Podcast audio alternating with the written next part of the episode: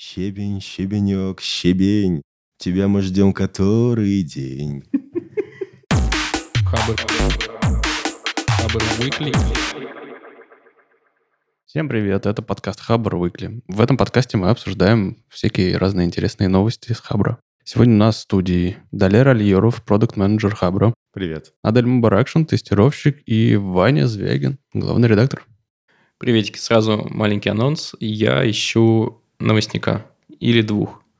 А, Если вы умеете писать и интересуетесь технологиями, то напишите мне на адрес собака и мы пообщаемся. Так, давайте начнем с первой новости. В этой новости суть была в том, что России дали частоты для всемирной вот этой вот интернет-сети грядущей, которая называется OneWeb. Кстати говоря, эту новость попросила нас обсудить наша слушательница Ангелина Прокопьева. А, Привет тебе, Ангелина. Че, погнали? Пацаны, вы когда-нибудь использовали спутниковый интернет? А а он, он доступен для обычных смертных? Ну, плюс-минус, да. Я никогда не пользовался ничем подобным. Мне кажется, тут вопрос в том, что надобности нет. И я что хочу на самом деле обсудить, что, смотри, э, частоты не дали, и люди в комментах под постом сильно занервничали. А что занервничали, я не понимаю, потому что, ну, кто, кто из вас в самом деле действительно пользуется и будет и планирует пользоваться спутниковым интернетом, это А. И Б, у нас будет аналог, и С, так или иначе, ты все равно не останешься э, анонимным, даже если, даже если это полный дуплекс. Ну, смотри, давай по порядку. Вот, типа, во- вопрос про то, пользовались или нет, ну, он, мне кажется, некорректным, потому что, мне кажется, для открытого доступа он просто еще недоступен. А Это вопрос времени. А люди возмущаются из-за того, что они думают, что, мол, государство идет поперек э, вот этих вот, на самом деле, благих инициатив э, того же Маска, например, со своим Старлинком, э, и препятствует вот просто всеобщему доступу интернета, якобы. Ну, то есть а, у них же такая инициатива, э, чтобы у всех был интернет в любом месте, без границ и каких-то там проблем, правильно? И они думают, вот эти комментаторы наши думают, что Россия против.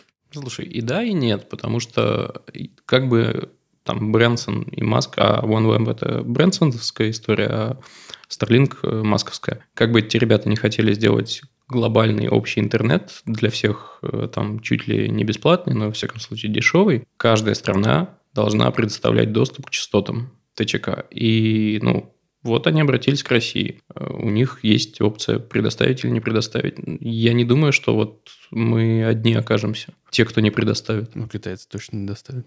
Вот. Хорошо ли это? Другой вопрос. Вот. Насчет аналогов. Ну, я не знаю, как бы, наверняка, но я почему-то подозреваю, что у людей су- существует некоторое предубеждение насчет российских аналогов, потому что, как показывает практика, у них больше неудобств каких-то по сравнению с э, зарубежными аналогами, может быть. А Пример можешь привести какой-нибудь? Ну, вот недавно, например, э, опубликовали список приложений для телефонов, которые, у которых есть русские аналоги. Всеми русскими аналогами, ну ладно, большей частью русских аналогов приложений очень тяжело пользоваться, особенно, например, моим офисом. Вы пользовались моим офисом на телефоне когда-нибудь? Нет, но что касается Да и не интернета, будете. что касается интернета, а я поездил по миру. Ох, ребята, с интернетом у нас в России все хорошо, в том числе с интерфейсами э, доступа и так далее и тому подобное. Да, я согласен. Супер кайф. Поэтому, как они сейчас называют его, не эфиром больше, а теперь он называется сфера. Может быть, все будет норм. Ну, просто суть, мне кажется, была в том, что у нас интернет начал развиваться позже, чем в остальных странах. Как сказать, э, на более современном оборудовании. Сейчас оборудование на Западе менять тяжело и дорого, а у нас оно просто новее и качество лучше. Это логично. А сейчас, когда с этим спутниковым интернетом все первопроходцы, я боюсь, мы опять не, пос- не поспеем. Ну, может быть, когда-нибудь развернем свои аналоги, просто будем в это время сидеть как на бабах без спутникового интернета. Я не уверен, что я понимаю разницу между спутниковым интернетом, который был когда-то, и который вот сейчас... Но мне кажется, суть в том, что он будет глобальным, и эти компании запускают... Они создают, по сути, сеть этих спутников, который э, больше, большим людям даст доступ к интернету. И Блин, он у- удешевится, не будет таким дорогим, как сейчас. Ну да, суть в том, что он станет дешевле, но дешевле он станет в том числе за счет того, что орбита будет ниже, а когда спутник там на 40 тысячах километрах у тебя болтается наверху, у тебя обычно трафик несимметричный, и в одну сторону ты посылаешь запрос, а данные к тебе стоят по земле. Насколько я понимаю, нигде об этом так и не смог отчетливо прочитать, будет таки дуплекс, когда у тебя симметричный канал, а, и, собственно, в этом мякотка. Но вот будет ли это именно так, я до конца не уверен. По-моему, в самой статье примерно это и написано. Они еще говорят, что там обеспечат задержку вплоть до максимум 25 миллисекунд. Вроде как. Ну, там есть какие-то некоторые технические детали. Ну, смотри, с учетом того, что классические спутники летают на 40 тысячах километров, а эти будут летать от что-то 300, Нет, 6- от 60. 600 до 1500 километров. А, ну в 40 раз, типа, Да, ближе. да. Ну, значит, сигнал уйти ближе. Ну, это, наверное, кстати, может зависеть от э, вендора, видимо, потому что вот 1100-1400 это вот OneWeb. Может быть, Ну да. Starlink ниже будет. Но тут опять еще на скорость влияет частота и так далее. Поэтому, Погода, ну, наверное, будет менять, да? Не, ну, в общем, а, на самом деле подобных инициатив типа Starlink и OneWeb много. И у нас есть какой-то вот аналог. Я забыл, Ну, как он называется? Сфера? Сфера, да. Раньше он А назывался еще эфир. будет инициатива... А, я думал, эфир это нечто более глобальное. Не, раньше он просто назывался эфир, сейчас его назвали сфера. Ну Вот. э, Мне в этих, э, в этих всех новостях интересует как бы вот такой, друг- другая сторона вопроса. Вот типа э, э, получается, что сфера, они планируют 600 спутников. Ну, там вроде бы, да? Этот OneWeb вроде бы тоже где-то 650 спутников. Все так. Starlink, по-моему, обещал 12 тысяч спутников. На старте тоже хотели 600, а Ну, потом теперь- такие, будет круче, если будет больше. Вот. Мне просто ин- интересно. Я, конечно, понимаю, что даже сейчас на орбите Земли летает огромное количество всякого мусора. На самом деле, вроде бы около пол- полутора тысяч вот на, в этой прослойке, 1300 километров, Мгм. около пол- полутора тысяч спутников болтается. Может быть. Вот. Но я просто интересуюсь, когда их там станет не полторы, а 20 тысяч, типа, не будет никаких проблем. Я не, не настоящий баллист. Ох, будет прикольно, если мы света белого не увидим за роем. На Хабре были, по-моему, статьи про разные проекты по сбору этого мусора космического. То есть каким-то образом потом мы будем его либо собирать, либо отправлять в атмосферу Земли, чтобы он сгорел там, либо отправлять вообще в- прочь от Земли. Слушай, кстати, клиентская сторона вопроса, я вдруг подумал, но тебе мало будет иметь телефон, телефон не добьет, тебе нужна будет тарелка. Все равно она... Ты будешь либо как черепашка-ниндзя с тарелкой на спине ходить, Мне а ты кажется- не можешь ходить, ты должен очень четко стоять. Мне кажется, модные дома придумают что-нибудь со шляпками. Причем куда более четко, между прочим, чем...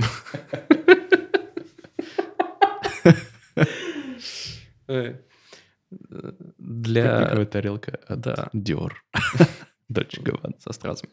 Эту тарелку со стразами от Dior ты должен будешь поставить, э, ну, прям супер четко, э, и сам, скорее всего, ты не сможешь ее поставить, потому что там плюс-минус э, значительно более строгие требования к направлению луча, чем у телевизионных тарелок. Подожди, я думал, что это все делается как раз для того, чтобы от этого уйти. Типа, как это будет работать так же, как GPS. Тебе надо просто соединиться с кучей нескольких.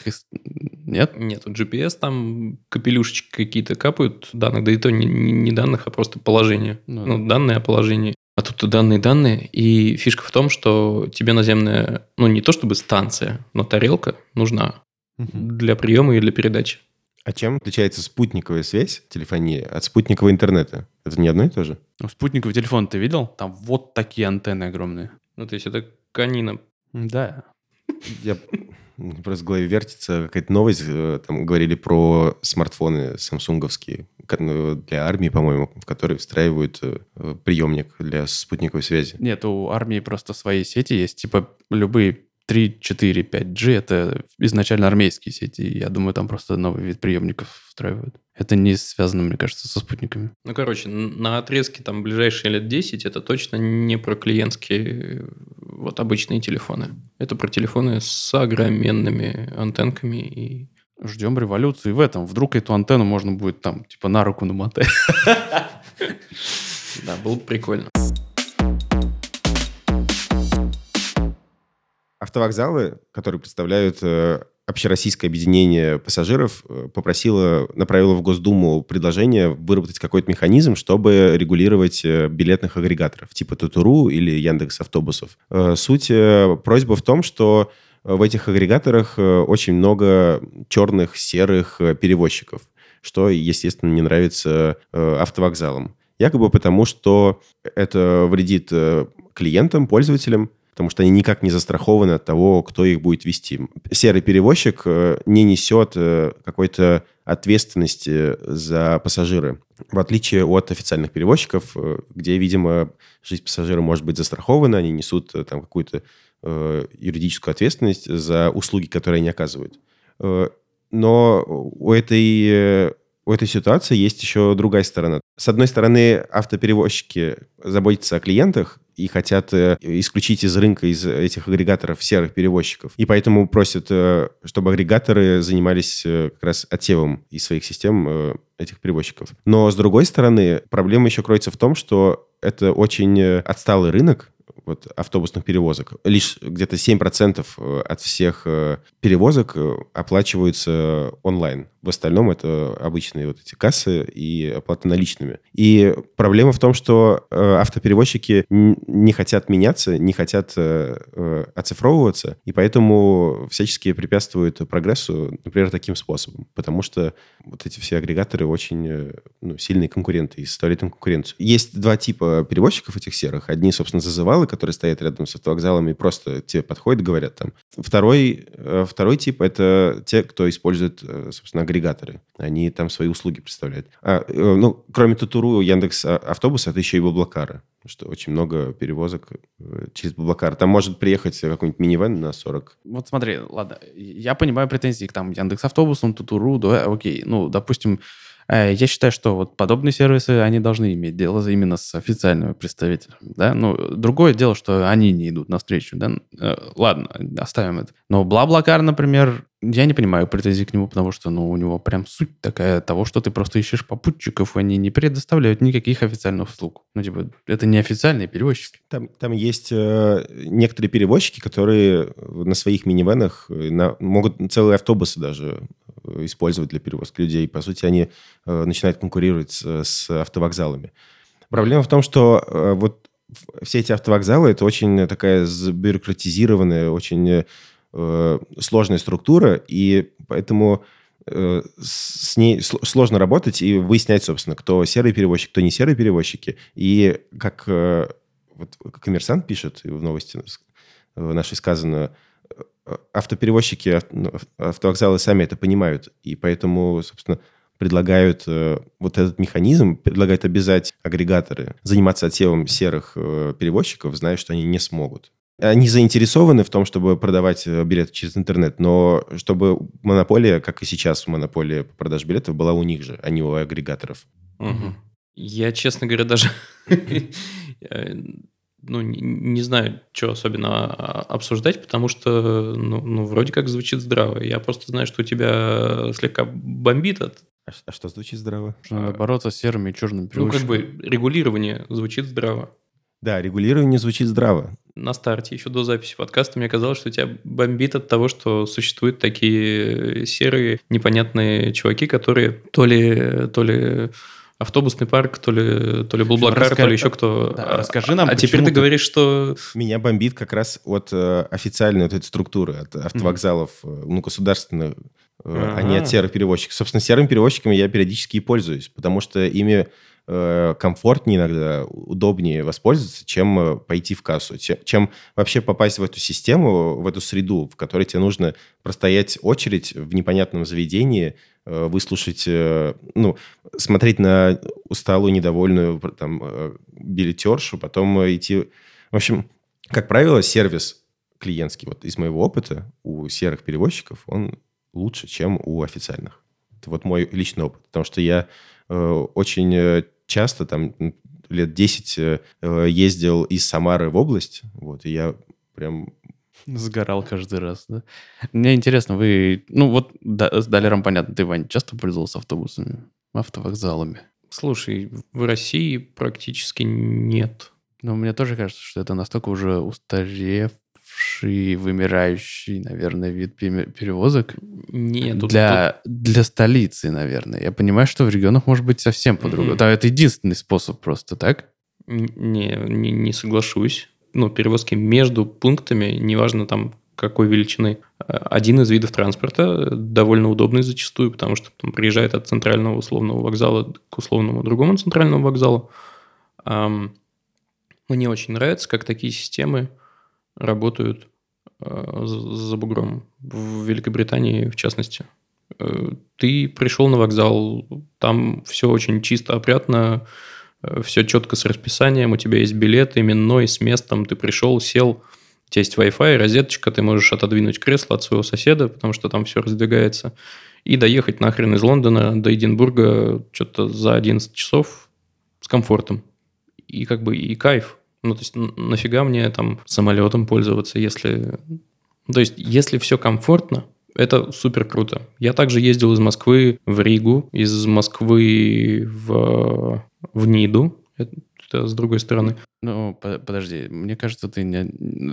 Скажем так, на дальней перевозке понятно. Ну, там просто без комфорта тупо не доедешь. А когда речь Короткие? идет... Да, коротких. Ну, до пригорода доехать там. Почему меня бомбит? Вот, наверное, от этого... Вообще от того, как это все сейчас существует, от этих э, автовокзалов, от э, людей, которые э, вокруг этих автовокзалов тусуются, от тех, кто там работает. Меня бомбит, бомбит именно от этого нежелания неохотного Э, меняться. Например, советую всем э, съездить Самарский центральный автовокзал, если вы хотите устроить... Э, в общем, если вы хотите попутешествовать по времени, приезжайте на Самарский центральный автовокзал. Это абсолютно 80-е, 90-е. Вот сколько я там был, а я приезжал туда, наверное, начиная там середины 90-х, так или иначе там находился. И там почти ничего не меняется. Вот сейчас только постепенно прям физически ощущается, как Э, со скрипом э, этот автовокзал, вот эта вся система неохотно меняется. Потому что там появляются электронные билеты. Хотя, когда последний раз я ездил,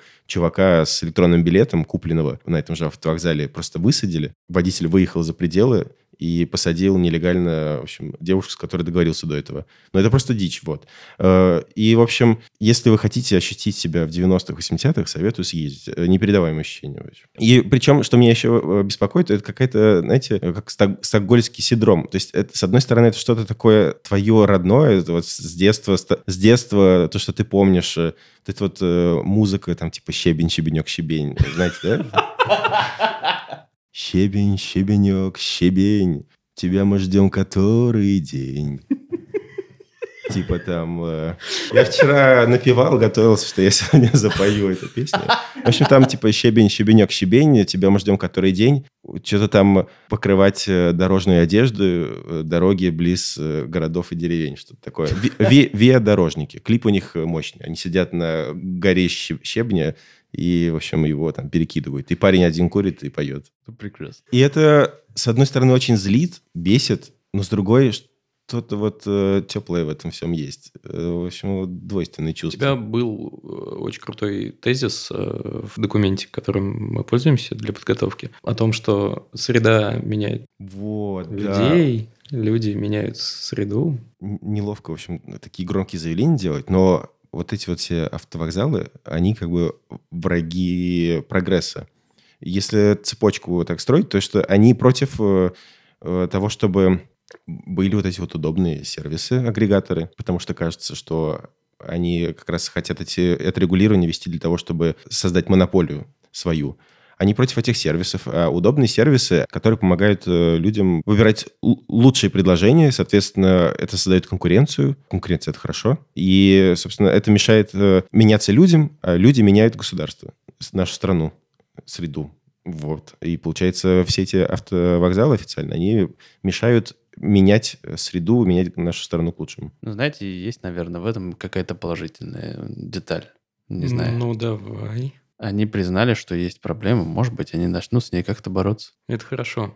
Потому что напоследок, я все-таки это расскажу, пока вы говорили, я вспомнил, как последний раз, когда я был в Грузии, я ехал э, из Тбилиси в Сигнахи, а маршрутка, ну, то есть автовокзал такой, может быть, даже еще типа из 60-х такой. И там два грузина таких огромных, таких уже поживших, что-то собачат с друг с другом, мы должны поехать там через 15 минут, они такие, да, сейчас поедем. И мы не ехали два часа. Вот такой автовокзал в Тбилиси. Погнали дальше.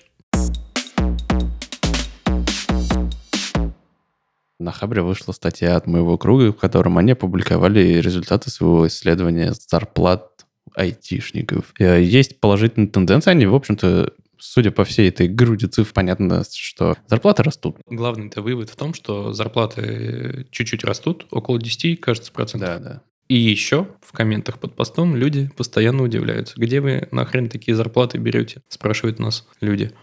А что им ответить, я не знаю. Мне ну. кажется, в IT, ну, в самом деле высокие зарплаты вне зависимости от э, региона. В регионах меньше, но все равно высокие. По меркам региона э, это зачастую очень круто. Еще один вывод из этой статьи, то, что все зарплаты самые высокие сконцентрированы в столицах, в Москве и Питере. Вот, а в регионах все значительно хуже, и что-то надо делать с тем, чтобы как-то более равномерно распределялась э, зарплата.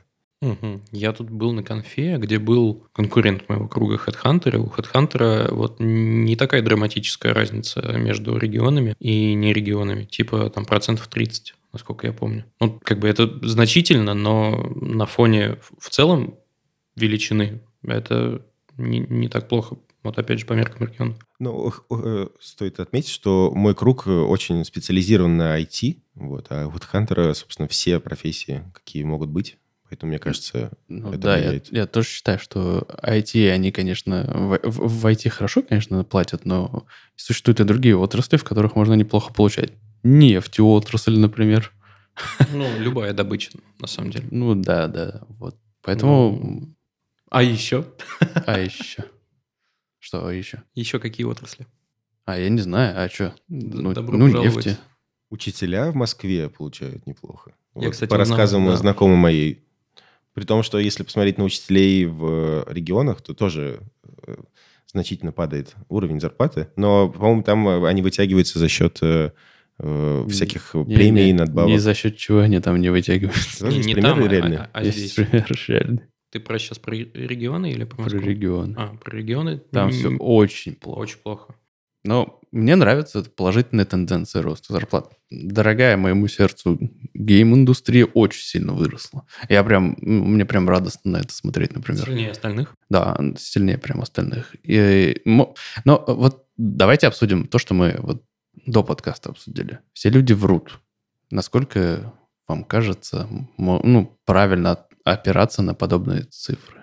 Там, конечно, большая выборка. Там, я не помню, сколько человек опросили, но все равно. 12 тысяч, кажется. Ну, это вроде это бы немало. Много. Ну, соответственно, когда у тебя 12 тысяч, мне кажется, все 12 тысяч брать не могут. Не знаю, за собой я никогда не замечал э, желания приукрасить что-то не только в этом опросе, но вообще в любом. Он же анонимный. А даже если не анонимный, ну, как бы другое дело, что у меня склад как бы ума такой, как бы я, я молодец и думайте, что хотите. Ну, ты бы стал приукрашивать? Ты проходил опрос? Ну да. Ну. Нет, я честно сказал, да. Ну вот.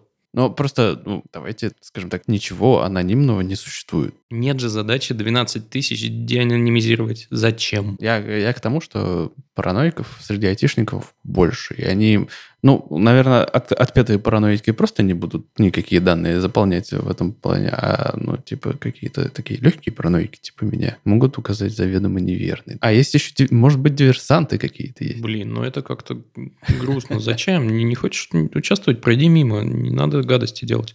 Не, ну я согласен, да. Короче, я плюс-минус исследованию доверяю. Оно довольно большое. На мой взгляд, нет смысла э, что-то там приукрашивать. Э, и звучит как правда. Во всяком случае, я знаю несколько человек э, там в регионах из, из IT, там, из разрабов. Знаю много разрабов в Москве и Питере. Ну, звучит как правда. А были ли какие-то цифры, которые вас удивили? Ну, типа, неожиданный рост или падение? Ну, вот ты сказал, типа, рост гейм-индустрии. Ну, вот мне, да, я поделился, у вас не было такого. Ну, пожалуй, что... А я вот не помню, там были какие-то исследования насчет того, там, насчет э, удаленной работы, например. Я просто думаю, что ведь наверняка ситуацию в регионах часто люди пытаются исправить, ну, типа, недостаток э, зарплаты именно удаленной работы на столичные компании, скажем так. У меня тимлит один региональный как раз горюет по этому поводу. Да? Да, не может он- найти нормальных сотрудников? Да, да, да, да, да. Типа, они ему говорят, зачем я там буду работать у тебя за 60, если я могу работать за 100 удаленно для Москвы. Ну и вот. Ну, э, вы тоже согласны с тем, что это вообще-то проблема на самом деле? Но вот если с этой стороны посмотреть, то, кстати, да. Что-то я не, не ну, когда начали обсуждать, не, не подумал, что действительно удаленщиков-то реально много. А, но есть третья сторона. Удаленщики, они как будто оторваны от, ну, от команды зачастую. Мне кажется, они работают не так эффективно, э, как могли бы, если бы это было очно. Ну, не, не так вовлечены, не так горят. Опять же, зависит от человека, но в целом это накладывает отпечаток. Тут многое зависит от э, руководителя, потому что есть примеры удачных команд, э, которые полностью работают удаленно. Тот же Ну, самый мой круг, ну например, да, у он тоже. полностью работает, ну, все работают удаленно. Или, например, есть э, стартап «Где материал». Советую телеграм-канал его руководителя почитать, Федора Борщева. Вот. Э, Там как раз он делится опытом своим. Вот. Ну, то есть э, руководители могут конкре- конкретные приемчики применять для того, чтобы это все работало эффективно и чтобы люди чувствовали связь между собой. Но есть э, прям компании, которые полностью фокусированы, у них вообще весь штат распределен. У них нету... У них, ладно, у них есть несколько центральных офисов, но они, служат, скажем так, для того, чтобы там, ну, там, собираться с какой-то периодичностью все вместе и так далее. Но, в общем, это к тому, что говорил Далер, что, мол, существуют крупные даже такие компании работающие. Но э, давайте просто как-нибудь отдельно, может, это обсудим. На Хабре была статья, которую выпустил юзер под ником Подивилов. Она называется очень провокационно «Дорогая, мы убиваем интернет». Это вопрос, э, это статья про то, как, что скоро уже вступает в силу закон об э, суверенитете Рунета, и, ну, что к этому надо как-то подготовиться, скажем так, э, он приводит список сервисов, которые можно использовать для того, чтобы избежать возможных блокировок каких-то, типа VPN и, и прочего, да. Он привел такую, как это сказать, набор рекомендаций и инструментов, как, как с этим бороться, скажем так. И чё?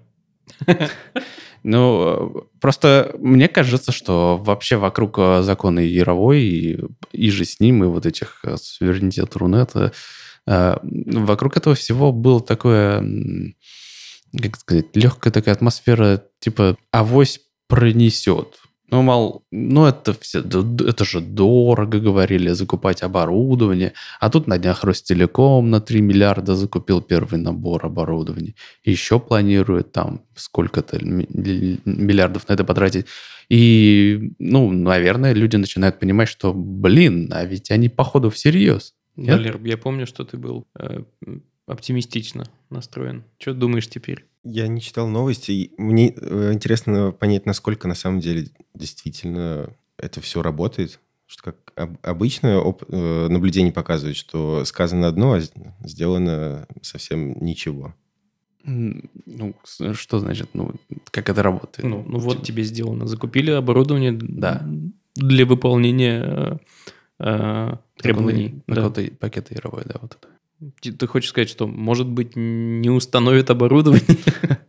Я по-прежнему не беспокоюсь, потому что мне почему-то кажется, что это все не заработает. К моменту, когда подойдет дело к реализации, что-нибудь наверняка изменится, отменит закон, придумает другой закон. То есть, э, возможно, это и проблема на самом деле. Просто я пока о ней не думаю и не переживаю. Ну, закон вступит в силу уже 1 ноября, и, ну, к, к этому времени, ну, как бы... А, а возможно, кстати, я просто не понимаю, как, как это конкретно ко мне э, применимо. Потому что вот э, с почтой я не переживал по поводу почты, например, э, что вот Яндекс могут прослушать в ОСБ. Потом вышли вот серия этих новостей, я задумался, И в итоге что? Я больше не пользуюсь Яндекс Почтой, прости, Яндекс. Вот. Я пользуюсь теперь другой почтой, но какой не скажу. Чтобы, в общем... Нет, нет, в смысле, тупая шутка, скажу, конечно, я пользуюсь почтой Fastmail теперь. Вот. Это австралийская почта которые очень удобные и вроде как безопасные. Ну, в общем, э, когда, когда я пойму, как именно все эти законы меня конкретно коснутся, когда какой-нибудь пример реальный случится, или, может, кто-то объяснит конкретно, есть я, вот закон Яровой, и он тебя вот так вот касается. Тогда, Блин. может быть, я точно начну переживать. А пока да. я думаю о других своих проблемах, вещах. Да, давай... Эм, я не обещаю, но попробую сделать так, чтобы у нас вышла статья под названием «Объясняем Долеру, э, как его коснется закон Яровой». Так и назову, если выпущу. Было бы супер. Да, не хватает. Э, мне кажется, что с одной стороны, вот нас, типа, прогрессивное общество, которое против этих законов. Что с другой, тех, кто эти законы придумывает, не хватает э, какой-то разъяснительной нормальной работы, понятной, ну, чтобы друг друга можно было понять. То есть мы бы могли писать эти статьи, что вот как это, этот закон касается конкретно тебя, например. А yeah. ребята, разрабатывающие законы, могли бы конкретно объяснять, почему не нужно по этому поводу переживать. Ну, в общем, я где-то читал э, как раз мысль о том, что подобные законы, контракты и прочие документы специально пишутся максимально непонятным языком, потому что иначе не нужны были бы юристы. Слушай, ну и э, как, как показывает практика, на то, чтобы разобраться в том, что закон подразумевает на практике, уходит очень много времени, консультаций с юристами. Мы там писали справочную про закон Яровой. А, и, и даже в справочной, где мы хотим, ну, формат такой, который вроде бы четко должен отвечать на вопрос.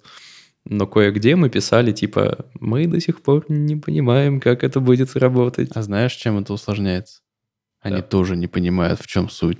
Они не знают всех деталей. Я, мне вот это вот удивляет, что за подобные законопроекты и за их выдвижение отвечают люди, которые вообще ничего в этом не смыслят.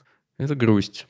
Ну, я, я не знаю, мы с тобой грустим, Далер на позитиве. Через, не знаю, не, э, это, ноябрь, это... ноябрь это через сколько месяцев?